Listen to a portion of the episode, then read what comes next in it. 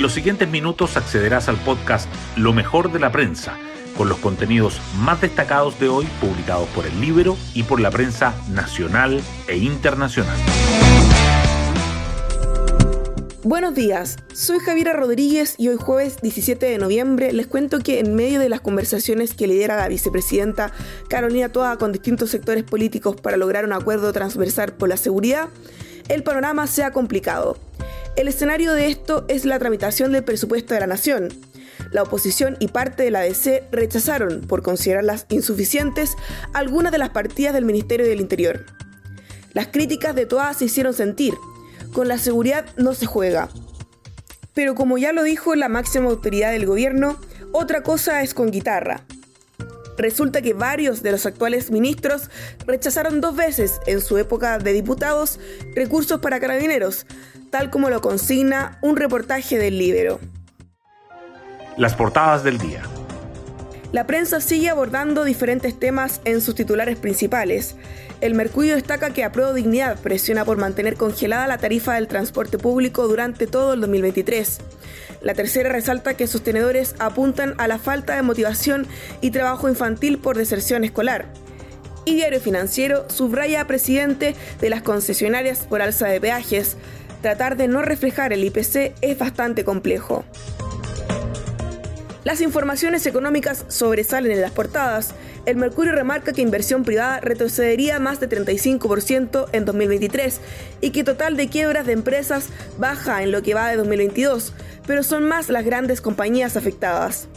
La tercera señala que minería, comunicaciones e inmobiliario son los sectores donde más se ha recuperado el empleo tras la pandemia y American Airlines se suma a JetSmart como accionista minoritario.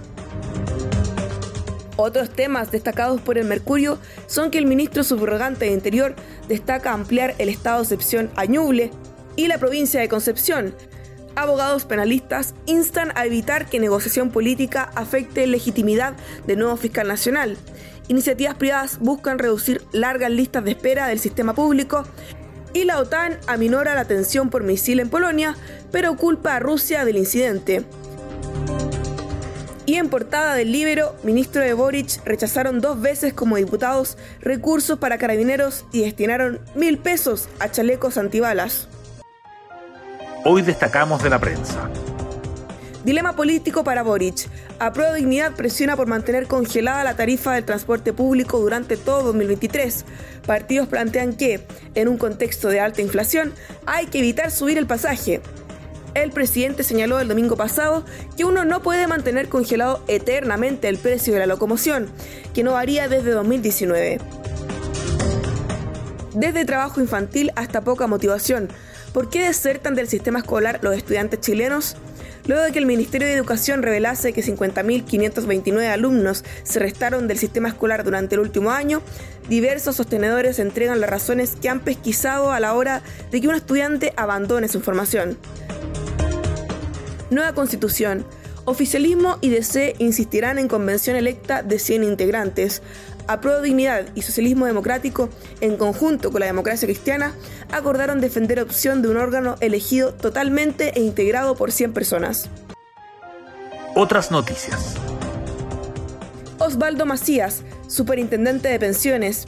Esto no es una reforma en contra de nadie, sino a favor de la gente el titular de la Superintendencia de Pensiones desde 2016 aborda propuesta del gobierno. Monsalve descarta extender estado de excepción a la provincia de Concepción y la región de Ñuble.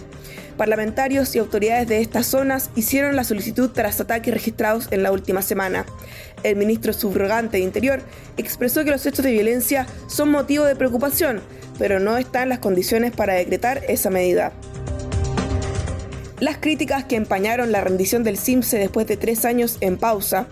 En más de 260 colegios hubo problemas al inicio de la rendición de la prueba en cuarto básico, por lo que la agencia de calidad coordinó sesiones complementarias.